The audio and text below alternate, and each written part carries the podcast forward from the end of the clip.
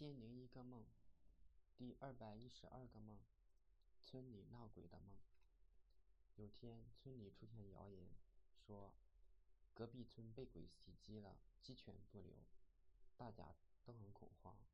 于是，好多人放弃了自家的茅草屋，集中到村西头的两间瓦房里，其中一个是黑砖，另外一个是红砖。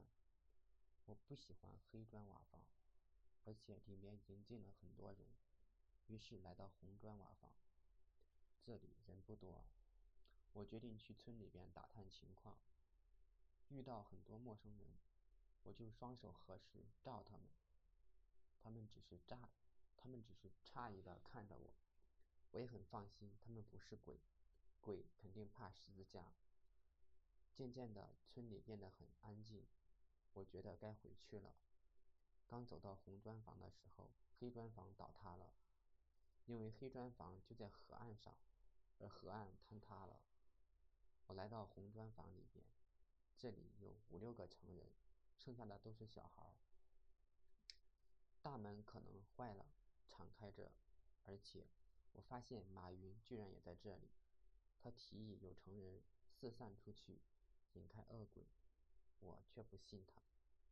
总觉得名人总出馊主意，即使把鬼引开了，房间里这么多小孩，还不是没有办法保护自己？而且，就算恶鬼没有来，这些小孩没人喂养，也要饿死，还不如大家把着大门共同进退。不过，我人微言轻，倒也没有出头，只是打定主意留在房间里。我对马云很有意见。大概是因为他公开表态支持九九六，另外是刘强东，东哥最后还人设崩塌了。我是所谓的反权威的，我总觉得当一个人达到一定的社会地位，他说的话可能身不由己，未必出于真心，近乎伪君子。金庸里小说大多数坏人都是这一类，代表人物就是《笑傲江湖》里面的岳不群。和《天龙八部》里面的白狮精。